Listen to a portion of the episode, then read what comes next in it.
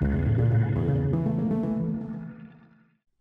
прошлый раз остановились на том, что сознания связаны между собой, и вот это единое сознание, хранящее все знания человечества, назвали словом амнион. И вот в этой единой области, хранящей все знания, есть свои области, поскольку не все в нем доступно откуда угодно и кому угодно. Коллективное сознание, вот это амнион, это творение множества людей сразу.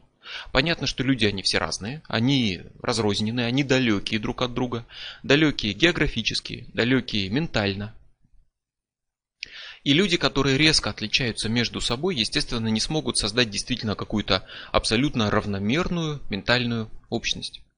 Поэтому вот это пространство коллективного мышления, очевидно, будет неоднородным. а мне он будет неоднородным, как наша планета реальная. То есть она одна, но она разделенная на множество материков, островов, океанов. И вот эти острова, материки, океаны, все это есть и в коллективном сознании. И тут пора детальнее вникнуть в эту идею и вспомнить, что такое, во-первых, архетипы, а во-вторых, что такое эгрегоры. Архетип это некая универсальная всеобщая идея. Она не формируется постепенно в голове человека, как результат его воспитания, окружения, его мыслей, рассуждений. Она просто там есть. Был пример с вороном на черепе, который понятен каждому. А, с сюжетами сказок и так далее, это уже по сути своей чистая психология. То есть восприятие Солнца как небесного странника, всадника или возницы, который управляет колесницей или плывет на лодке, это универсальный образ. Почитание дня зимнего солнцестояния и каких-то близких к нему дней, как особенных, несущих сакральный смысл, это универсальная идея, не потому, что один у другого это как-то подглядывал. Это просто универсальная, бессознательная идея всего человечества. Это возрождение света после зимней тьмы, это время, когда день начинает пребывать. Когда солнце рождается заново, и для одних это Йоль. Для других это день рождения непобедимого солнца, как праздник был в Древнем Риме. И христианское Рождество напрямую связано с этой же датой, с этой же идеей. Рождается солнце. Рождается Бог. Даже в китайской оккультной системе этим дням уделяют особое внимание с другой точки зрения. То есть это дни, когда ци в природе слаба, ей предстоит нарастать, как будет нарастать свет солнца. Но всегда это какой-то особый день. Это архетипическая идея, универсальная, всеобщая. Солнце поднимается над горизонтом, исчезает в ночи, рождается, гибнет. День, ночь, зима, весна. Зимой природа умерла, весной возродилась. И в результате вот этого циклического постоянного возрождения вы найдете массу во всех мифологиях э, сюжетов, посвященных каким-то умирающим и воскресающим богам. Они умирают, они гибнут, уходят в мир мертвых, рождаются, снова живут и воскресают. Адонис, Осирис, Иисус, Персифона, Один – везде одна и та же идея. Бог умер, Бог воскрес. Вот это архетип умирающего и воскресающего Бога. Всеобщая универсальная идея. А конкретный образ, в котором этот архетип представлен, Адонис, Осирис, Иисус, один – это архетипический образ. Это разные божества, например, но это боги одного архетипа. И вот этот архетип – это бессознательный всеобщий шаблон, который получает потом разные выражения, разные оформления, имена, но невыразимая сама суть бессознательная остается одна и та же. А вот это оформление – это бесконечная череда архетипических образов, в которой конкретно человек уже все это оформляет. И это не что иное, сами архетипы, как по сути символы амниона, которые стали его частью, стали очень давно, вошли во все человеческие сознания, во все юнумы, во всех людей, и каждый несет в себе эту идею. Передавая, передавая ее просто из поколения в поколение, получает от предков, отдает потомкам, хранит. Нельзя уничтожить архетипы иначе, как уничтожив всех людей. Это несет в себе человечество в своем коллективном сознании. Но, разумеется, вот у этой коллективности все равно есть какие-то свои границы. Какие-то идеи будут распространены действительно вот абсолютно по всему миру. А другие ограничиваются определенными группами, религиями, культурами, потому у нас и есть определенные конкретные культуры, и они отличаются друг от друга, что у них какие-то свои идеи, которые не затронули другие культуры. Да и, собственно, даже просто для универсальной идеи самооформления может эту идею изменить абсолютно до неузнаваемости. У римлян был день рождения непобедимого солнца. У христиан он превратился в Рождество Христово. В результате, что связано с Рождеством сейчас на Западе? Бородатый добрый старик с мешком подарков, который пробирается в квартиру по каминной трубе. Он прилетел в санях, запряженных волшебными оленями.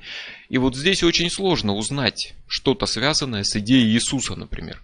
Или с днем рождения римского непобедимого солнца. Само оформление, образ, в который эта идея оформляется, может радикально совершенно ее изменить в какой-то конкретной группе людей. Поэтому не надо, естественно, считать, что каждая идея, каждая мысль амниона есть прям в каждом человеке, что, он, э, что любой архетип всегда одинаковый и не подлежит изменениям. Группы людей несут свои архетипы, хранят свою информацию и хранят какие-то сведения вот из этого кусочка амниона. Вот подобно тому, как разные сайты в сети хранят разные данные. И вот здесь вот эти кусочки амниона, которые хранит конкретная группа людей, имеющая к ней доступ, вот здесь мы начинаем обсуждать следующее понятие. Эгрегор. Слово очень распространенное, понимается очень по-разному.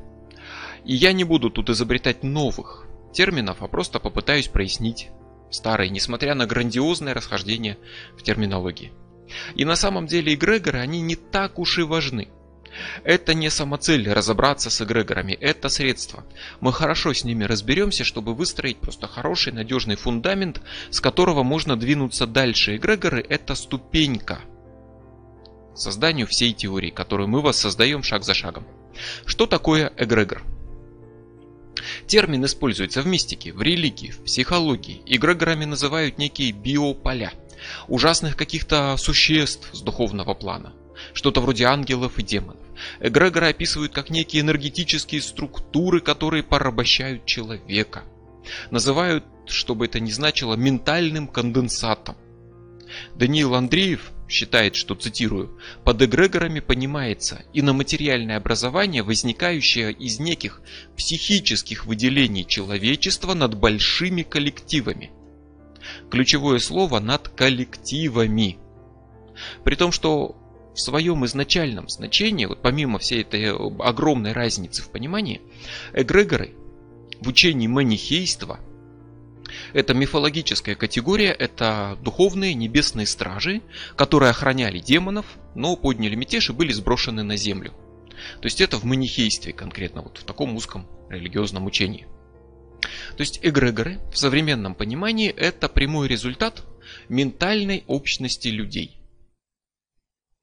Но не вообще всех людей – а только близких между собой, чем-то связанных особым образом, несущих какие-то одинаковые идеи, установки, образы, а, использующие одинаковые термины, поскольку язык прекрасно выражает мышление, и когда люди вот на одной волне разговаривают какими-то одними словечками и так далее, каким-то специфическим жаргоном, это сильно их связывает, почему и возникает профессиональный какой-то жаргон и так далее. И вот эти схожие люди, способные мыслить схожим образом, о схожих вещах, которые буквально на одной волне мыслят, вот они образуют эту самую волну эгрегор. Это их маленькая, отдельная ментальная общность. Отдельный жилой район амниона, который сформирован группой схожих по своему мышлению в чем-то, не тотально, а в чем-то конкретно, схожих юнумов. То есть эгрегор – это область амниона, образованная коллективным разумом группы людей, сплоченных какой-то общей идеей. Посмотрите на культуры. То есть для одних народов белый цвет – это цвет свадьбы, а для других это цвет похорон. Об этом не думают, не размышляют, не вникают в символику, почему у невесты белое платье.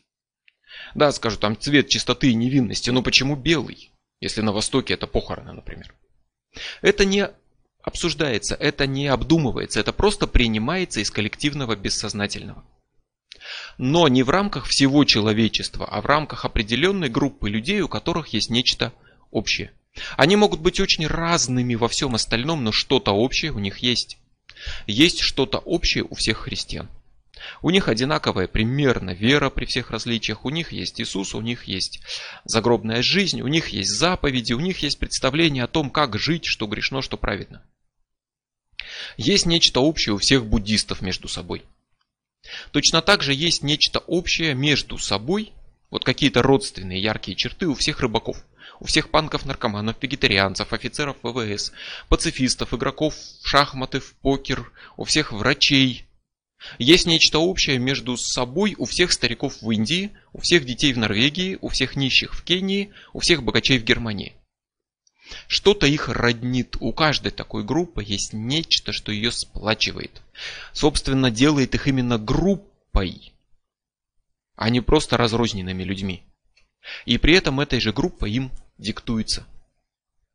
Внутри такой группы свои какие-то ценности, свои представления о жизни, свой образ мышления, шутки, словечки, привычки, понятия о добре и зле, вот именно принятые внутри этой группы – Возможно, для кого-то другого они покажутся абсолютно противоестественными, но внутри этой группы это само собой разумеется. Вот это вот набор психических структур, которые даются человеку этой группой и делают его частью этой группы. Вот это ментальная общность, порождаемая людьми вот в конкретно такой, сплоченной какими-то идеями группе. И вот это эгрегор. Разумеется, человек не в одной такой группе, он входит во множество эгрегоров сразу. Человек может быть русским православным моряком, отслужившим в ВДВ. И он будет, как моряки говорить, компас, с ударением на будет отмечать день ВДВ, красить яйца на Пасху и рассказывать анекдоты про Штирлица, потому что он моряк, он десантник, он православный, он русский. И все это будет для него совершенно нормальным и само собой разумеющимся. И все бойцы ВДВ будут отмечать день ВДВ, а все православные красить яйца на Пасху. Поэтому все бойцы ВДВ образуют свой эгрегор. А все православные образуют свой. И ничто не мешает быть сразу и там, и там. Могут быть какие-то вещи, которые противоречат друг другу. Когда ну, сложно быть участником, полноценным, искренним участником групп, которые стоят на совершенно противоположных позициях.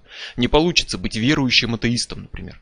Не получится быть и в одном эгрегоре, и в другом в этой ситуации. Но на самом деле тут противоречие не какое-то принципиальное, противоречие в голове. Древние исландцы были людьми двойной веры. У них официально вот двоеверие. Они сразу и христиане, и язычники. И у них отец, сын, святой дух, Один, Тор, Вельзевул. Все сразу. Они прекрасно жили, в их голове это уживалось и складывалось в одну картинку, и они были сразу в эгрегоре язычества и христианства. И в каком-то собственном эгрегоре древних исландцев. Поэтому как оно там все будет уживаться, зависит от мышления человека, от его гибкости, от степени привязанности к каждому эгрегору. Чем менее он фанатичен просто в преданности одному – тем легче ему уживаться с другими. Но в любом случае огромное количество будут существовать их просто параллельно, никак не мешают друг другу. Моряк, православный, русский. Это никак одно другому не мешает. И каждый вот в этом своем эгрегоре в какой-то степени, в какой-то степени говорит, мыслит и так далее так, как диктует эгрегор. Русские, например, люди – это эгрегор. Это большой эгрегор, который охватывает всю страну. Православное христианство – это эгрегор. Это большой эгрегор, который опять-таки охватывает всю страну, тех, кто живет на ее территории, и выходит кое-где за нее. И я хочу подчеркнуть, охватывает всех. Не только людей набожных или крещенных, а всех. Православное христианство развито в России. И оно касается каждого. Не только того, кто воцерковлен или крещен и так далее. Каждый, кто рождается в России, где веками сильна роль именно христианства, в культуре, в быту, в обычаях, в поговорках, во всем. Каждый, даже если он не верит в Бога, становится частью вот этого православного эгрегора просто за счет жизни в этой культурной среде. С рождения человек неосознанно усваивает информацию, которая содержится в этом эгрегоре. Он все равно что-то, чуть-чуть, но что-то из него впитывает. Даже самый ярый коммунист, атеист, глава райкома КПСС Советского Союза мог сказать «О боже мой, кого я вижу?» Или «Да и черт с ним!» Или «Господи, ну ты меня и напугал!» Он не вкладывает в это религиозный смысл, он машинально использует то, что бессознательно впитал через эгрегор христианства, который все равно в людях живет. Он коснулся его махоньким краешком. Контакт с этим эгрегором будет очень поверхностным, но он будет. Он не скажет машинально «Да храни тебя Будда» или «Если Аллаху так будет угодно». Он скажет «Да Бог с ним, делайте что хотите». Потому что он связан с эгрегором христианства просто за счет того, что он вырос в культуре, где вот эта религия доминирует много веков. Даже если он атеист. Но если он правоверный мусульманин и вырос в исламе и принял законы Аллаха и мыслит так, как должен мыслить мусульманин, то он станет частью мусульманского эгрегора, и его реакция будет другой. Его мышление будет другим. При этом, если он мусульманин, живущий в Белгороде, то некоторый контакт с христианским эгрегором у него все равно будет за счет того, что он живет в городе, где очень сильно влияние христианства, много храмов, вокруг много христиан, и он все равно это немного будет впитывать. Вот как соль лежит на воздухе, где-то во влажном помещении, и потихоньку впитывает в себя влагу, вот точно так же он все равно будет что-то подтягивать. Точно так же, если он живет в Улан-Удэ, он получит некоторый Контакт с эгрегором буддистов. Просто в фоновом режиме, потому что он в этой среде находится. Поэтому мы постоянно это впитываем. Не надо быть верующим христианином, чтобы иметь контакт с эгрегором христианства, но контакт не будет плотным. Это будет легкое поверхностное касание, пока человек сам не принят искренне христианство, ислам, буддизм, что-то еще. Вот если он не готов ему отдаться искренне, всей душой, всем сердцем, выстраивая свое сознание, свою жизнь по диктуемому этим эгрегорам образцу, вот тогда у него не будет плотного касания, если он на это не готов. Нужно сознательно в это вовлечься, нужно обрести плотный контакт, и вот тогда это сильно повлияет на структуру личности и уже, скорее всего, никогда не исчезнет. Американец от страха кричит «О май гад! Боже мой! Вот посмотрите новости какие-нибудь, сюжеты про то, как где-то что-то случилось страшное, и звучит эта фраза. Кричат люди, боже мой. Если американец вырос в этой среде, стал сатанистом, 20 лет посвятил сатанинской церкви, потом упал с моста, он пока падает на машине с моста, он крикнет не «Аве, сатан!» Он крикнет «О боже мой!» Потому что то, что он впитал изначально – никуда не исчезла. Он стал сатанистом, но он не утратил механизмы психики, которые получил от эгрегора христианства и от эгрегора общей христи... американской культуры, основанной на христианстве.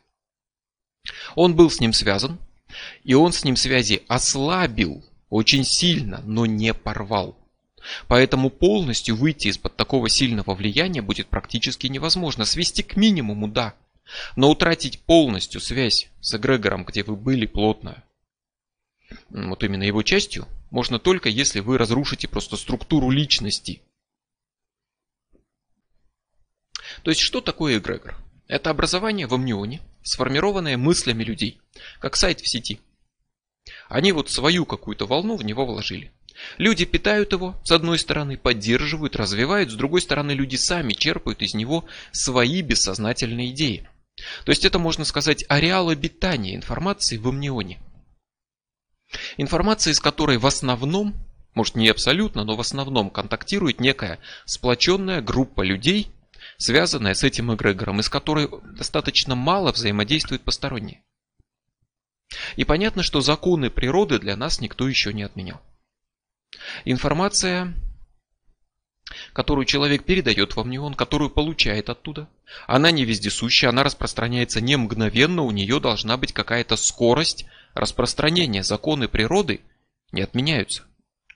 И десятилетия назад американские парапсихологи уже пытались вычислить даже скорость распространения телепатических сигналов, получили какие-то цифры, э, которые эту скорость описывают, но нам важны не цифры, нам важен принцип – Пока вы транслируете свою мысль в амнион, она распространяется на ближайших людей, они рядом с вами, и они передают ее дальше, а те передают еще дальше, и процесс идет уже без вашего участия, она сохраняется, передается, но на каждом шаге нужно вовлекать все больше людей.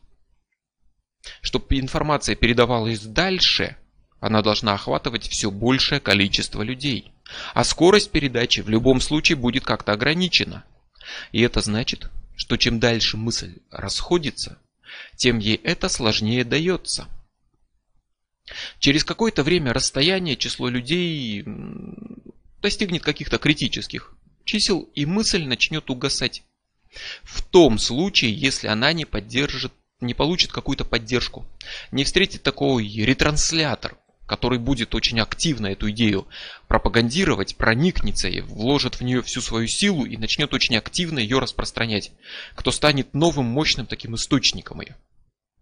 Если этого не произойдет, мысль разойдется и потихоньку угаснет и перестанет распространяться дальше, и тем, чем дальше, тем она будет становиться слабее и слабее, как затухающий звук вдалеке.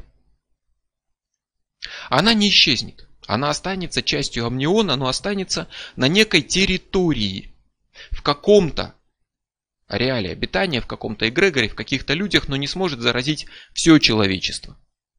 Поэтому китайцы, как правило, не говорят «Господи Иисусе», как люди в Европе.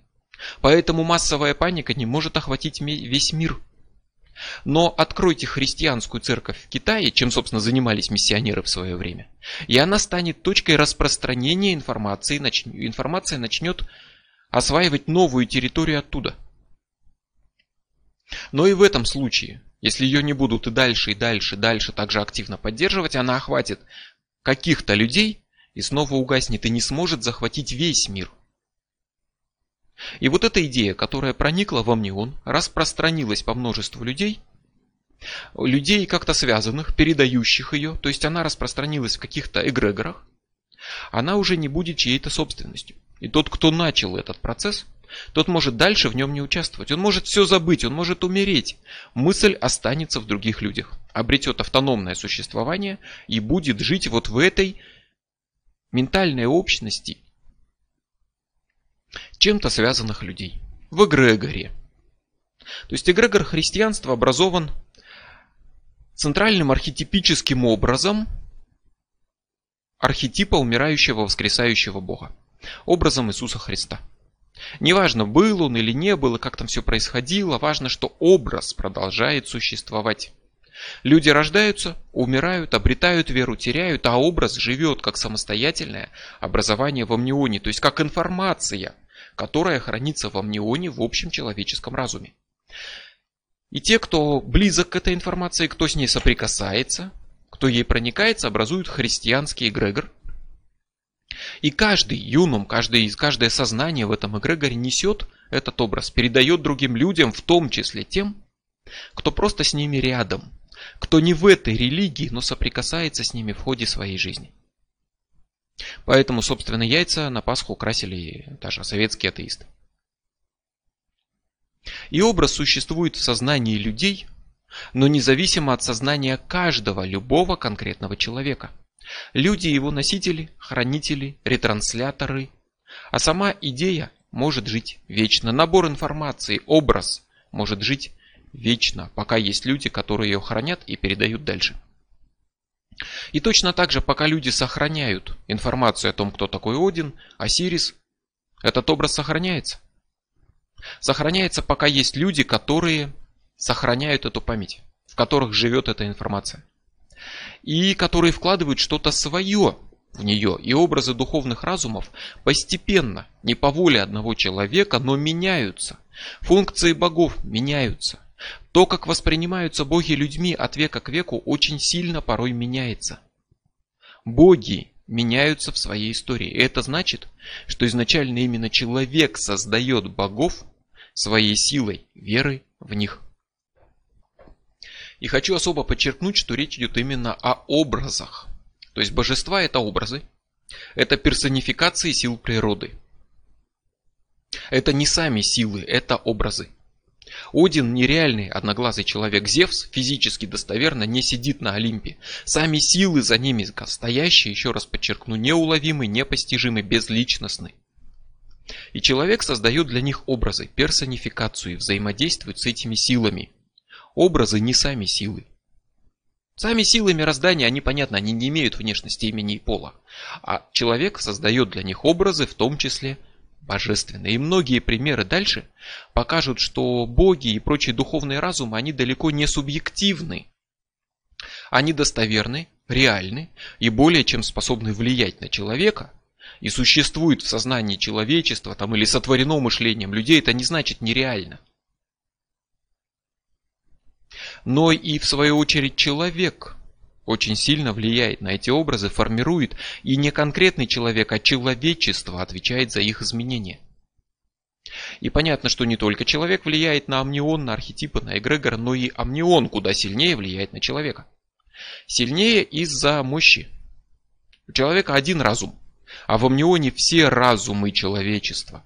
Понятно, что он радикально превосходит любой личный юнум по силе. Кто такие? Один, Вельзевул, Барон Самеди. Это идеи, это образы мировых сил. Насколько они реальны? Настолько же, насколько реальна чистая информация. Они существуют благодаря человечеству, но не зависят ни от одного конкретного человека. Они порождены человечеством, они на свой манер зависят от человечества, но не подлежат прямому контролю, живут своей какой-то жизнью и не могут быть уничтожены конкретным человеком. Образы сил, а не силы, которые они воплощают в себе, именно образы, живут, развиваются, изменяются. И вот как-то это надо назвать, поэтому снова предлагаю дистанцироваться от привычных терминов, вроде там духи, боги, демоны, и обобщить это все одним словом. Автон. От слова автономный. То есть автон – это автономный духовный разум, образованный человеческими представлениями о нем. Это может быть демон, дух, божество, призрак. Это конкретный набор информации, хранимой амнионом, который может быть представлен как в личностной форме, так и в безличной. То есть это может быть не обязательно именно Бог там с именем и внешностью. Это может быть какой-то просто набор информации, который является себя какими-то абстрактными символами и так далее. Автоны это в том числе боги, демоны, духи, привидения, духовные разумы. Они действительно автономны, они самостоятельны, они переживают людские поколения. Хотя они и не являются живыми разумными личностями в полном и материальном особенно смысле этого слова. Что на самом деле отлично согласуется с классической идеей магии о духах, которые не являются полноценным микрокосмом. Духи нуждаются в контактах с человеком. Автон формируется как мысль, образ, который проникает в бессознательное людей, принимается ими, хранится ими. И люди веками, например, верили в то, что у них дома живет домовой. Они хранили эту веру. Они передавали ее из поколения в поколение, вот эту саму идею домового, его образ, повадки, способы его задобрить, прогневать. Все то, что вкладывали в понятие домовой. Люди рождались, люди умирали, а понятие жило. Набор информации, который в него вкладывали, жил. Переходил от одного сознания к другому, как вечная идея, живущая самостоятельно, не зависящая напрямую от воли каждого конкретного человека, как духовная информация. Никто лично не выдумал домового. Его формирование – это результат коллективной работы, результат соединения мыслей. И пусть кто-то придет и скажет, надо верить иначе, домовые не такие. Это ничего не изменит. Даже если он уверует в это, это ничего не изменит. Вот эта духовная информация о том, что есть домовой, его автон, она живет в сознании тысяч, миллионов людей. И он один ничего тут не может поделать. Но если все миллионы со временем постепенно с веками начнут верить иначе и воспринимать его иначе, то и автон изменится. То есть такое случится, если люди примут, например, массово новую религиозную веру. Или просто с течением времени, когда вера постепенно меняется. Гермес был покровителем Герм, каменных таких столбов, куч камней, которые обозначали границы. Постепенно он стал восприниматься как покровитель торговли, а со временем как Гермес Трисмегист, э, великий мудрец, маг, человек. То есть он меняется в сознании людей. Но если конкретный какой-то человек решит, что у Гермеса должны быть рога и пулемет в руках, это никак не повлияет на его автон, на его образ в амнионе. Потому что изменение его должно затрагивать человечество – оно должно быть глобальным. Вот почему я говорю, что они автономны. Изначально автоны коллективно и бессознательно созданы людьми.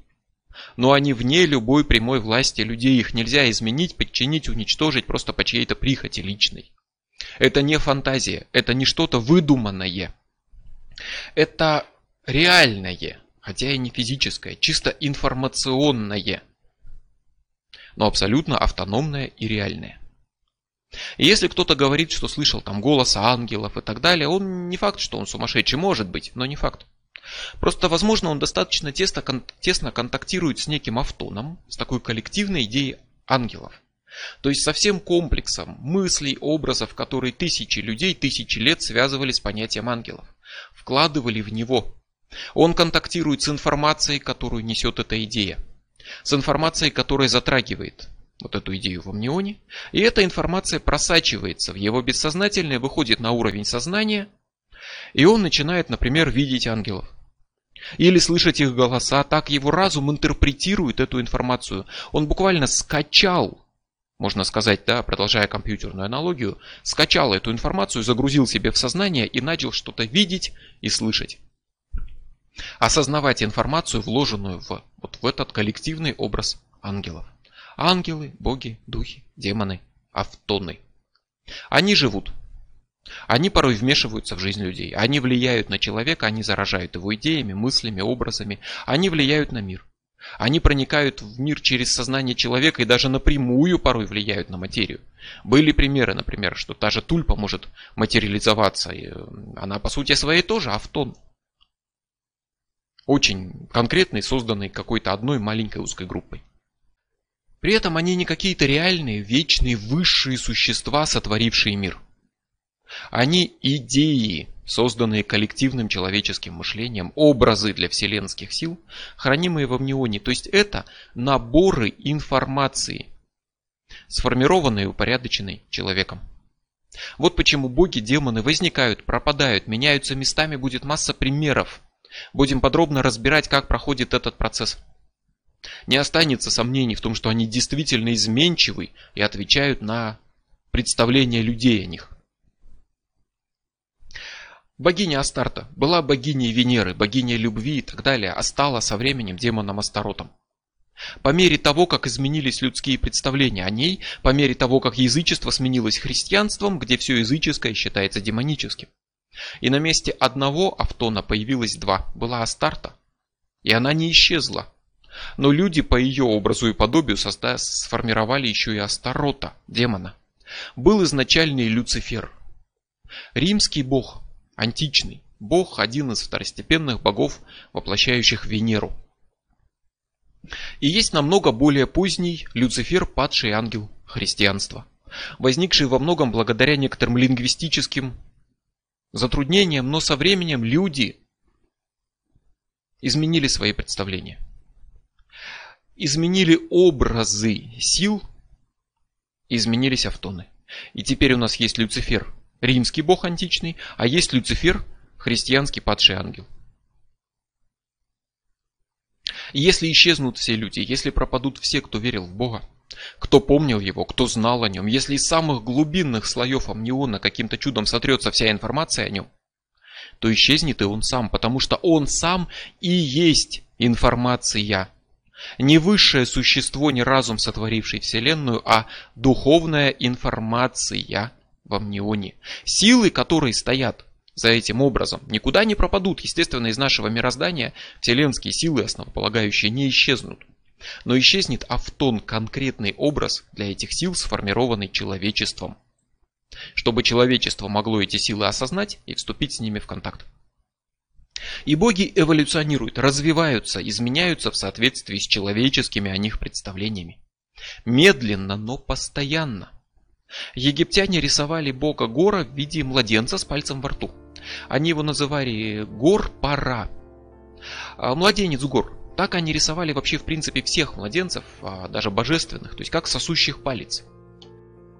Греки этот жест неверно истолковали как палец у губ, не во рту, а у губ как э, всеобщий универсальный символ молчания, то есть прижал указательный палец к губам, тихо-тихо, не шуми. Ц.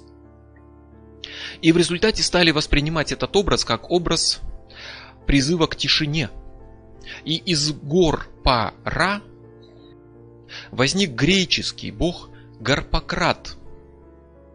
Бог греческий, с пальцем прижатым к губам, бог тишины, молчания, безмолвия. Искажение более старого божественного образа. Греки восприняли его иначе, верили в него, почитали его, хранили о нем информацию, и появился Гарпократ. Бог тишины самостоятельный новый бог, который появился у греков, когда они начали почитать искаженный египетский образ. А потом пришел 20 век – Пришел Алистер Кроули, провозгласил пришествие богов нового эона, новой исторической эпохи, и в том числе божественных близнецов, которые стали частью его мистического учения Телемы, и которые почитаются, собственно, поклонниками, последователями Телемы, Кроули. Это Рагурхут и Гор-Пакрат. Первый из них воплощение активности, движение наружу, силы, действия. Второй Гор-Пакрат воплощение пассивности, тишины и ухода в себя – но теперь это уже не греческий Гарпократ. И не египетский гор-младенец, а ипостась бога-мстителя гора, связанная с тишиной и молчанием. Фактически у нас появился третий Автон, который новое божество, божество Телемы, божественные близнецы, Рагурхут и Горпократ. И это боги, возникшие в наши дни. И богиня Бабалон, она еще будет в дальнейшем у нас упоминаться, будет важна. Но это богиня действительно реальная для тысяч людей в нашем мире. Это еще одна богиня пантеона Телемы. Имя ее восходит к енохианской магии, образ к книге Апокалипсиса. А как богиня она стала почитаться снова с подачи Кроули. Это божество, сотворенное на основе старых источников, уже почти в наши дни, в новейшей истории. А во времена римского владычества над Египтом были два бога. Был Гермес и был Анубис. Греческий бог и египетский. Разные боги разных народов, но оба как-то связаны с загробным миром, и так получилось, что они соединились и стали почитаться как единое божество Германубис. Гермес Анубис, Германубис. Появился новый бог. Люди смешали два старых образа в своем сознании и сформировали новый Автон. Люди не создали новую силу во Вселенной. Но они создали новый Автон, новое божество, персонификацию, образ для этой силы. Новый образ. Нового Автона, то есть новую упорядоченную область амниона, которая несет некую информацию, сформированную коллективным мышлением людей, их представлениями, верой, религиозными обрядами, молитвами о том, кто такой Германубис. Или кто такая Бабалон. И образ обретает собственную жизнь, а поскольку его поддерживают тысячи разумов и весь амнион, то хорошо развитый он может стать намного сильнее, чем те люди, которые его изначально творили, чем каждый из них. Но по мере того, как меняется людское представление о нем, меняется он и сам. И так рождаются божества. И так умирают божества. И так боги одного народа становятся демонами другого. И так реальный семитский бог урожая Дагон становится морским богом из книг Лавкрафта. Для кого-то более живым, чем его исторический прототип. Люди не властны над силами мироздания, но они властны над тем, какие обличия им придают. И образ, который им придается, живет в сознании всего человечества, а в тон, созданный верой в него. Он нематериален, он чисто информационная ячейка амниона. Но он реален, и он существует вне любого конкретного человека. Он сотворен человеческим сознанием, но независим от человеческого сознания уже. И превосходит его по силе за счет того, что особенно старые языческие боги это миллионы людей, которые многие тысячи лет знают про них, поклоняются им и так далее. Но все-таки не человек сотворен богами, а боги сотворены людьми. А потому человек не жалкий червяк, который там копошится в грязи, который недостоин глаза поднять в небо, который родился во грехе и в грехе умрет. Человек, точнее человечество в целом, это одна из сил мироздания. Пускай в масштабах нашей планеты, но это сила, способная творить, создавать, менять мир вокруг себя силой объединенного сознания, силой амниона. Человек это посредник между материей и духом, между физическим и ментальным мирами. Это ступень, ведущая от неживой природы, от животных, дальше к объединенному мировому разуму, и лично вы в том числе. Поэтому, человек, не принижай себя никогда, ты важен в этом мире. Даже если ты сам это пока еще не осознал.